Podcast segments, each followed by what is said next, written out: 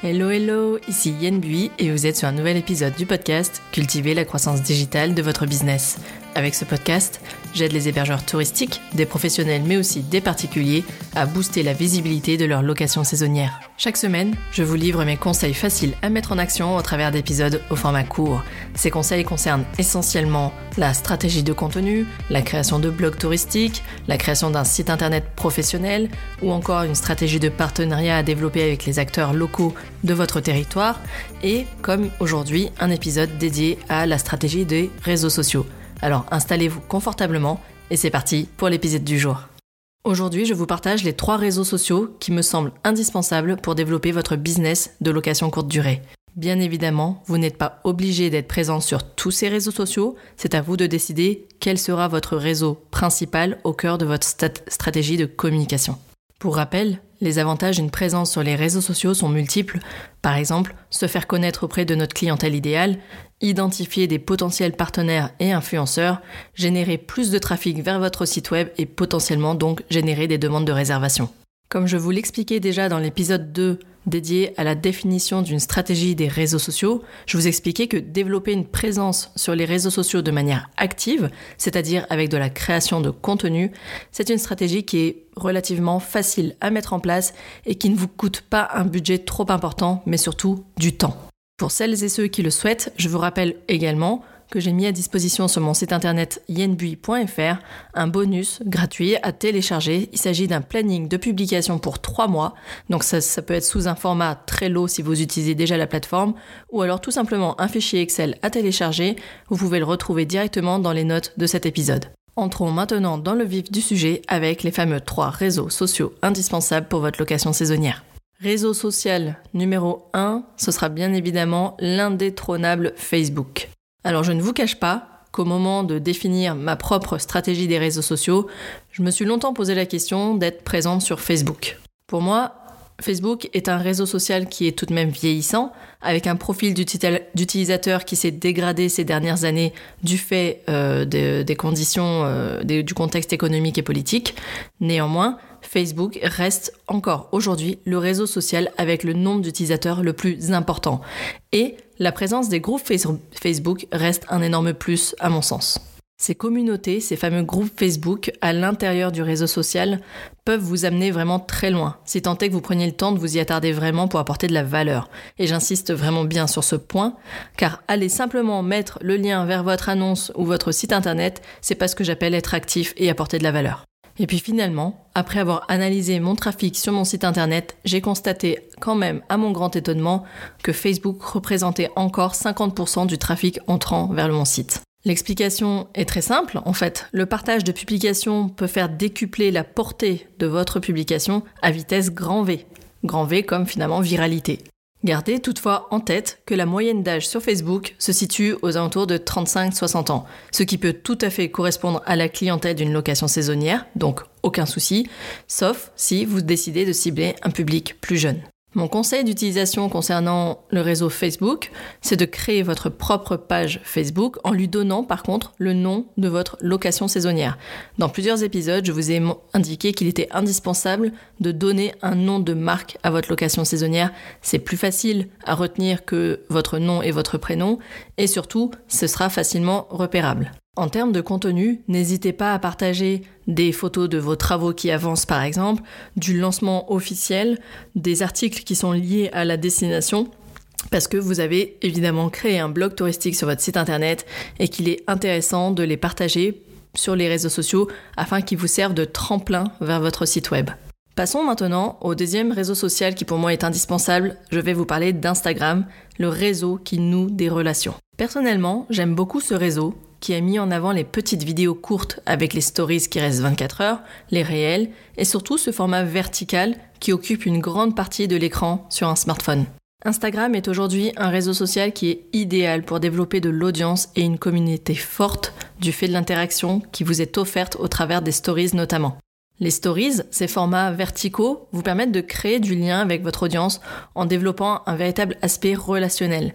Vous pouvez utiliser des stickers comme les questions, des sondages ou encore le sticker émotion qui permet en fait finalement de sonder son audience et euh, de créer une interaction avec elle. Enfin, si vous vous abonnez au hashtag de votre destination, vous allez pouvoir repérer d'autres contenus, d'autres utilisateurs Instagram qui ont posté en étant venus découvrir la région et rien ne vous empêche sous autorisation préalable, de les réutiliser sur votre propre compte. Ça, c'est autorisé du moment que le profil de la personne est public et que vous en avez demandé l'autorisation en message privé, par exemple. Mon conseil d'utilisation pour Instagram, c'est de créer également un compte professionnel qui est gratuit, qui vous permettra d'accéder à différentes fonctionnalités, dont les statistiques et la mesure d'audience. Et si vous avez déjà créé un profil professionnel, vous pouvez facilement le basculer en compte professionnel dans les paramétrages. Instagram appartenant à Facebook et maintenant plus globalement de Meta, vous pouvez désormais lier votre page Facebook à votre compte professionnel Instagram. Ça va vous permettre notamment de partager simultanément des publications et des stories sur vos deux réseaux. Troisième réseau social que je vous recommande, c'est LinkedIn. Pour moi, LinkedIn vous permet vraiment de faire jouer votre réseau. Personnellement, j'utilise LinkedIn depuis de nombreuses années et j'ai développé au fil du temps un réseau relativement important, avec notamment plus de 1000 abonnés qui interagissent sur mes publications.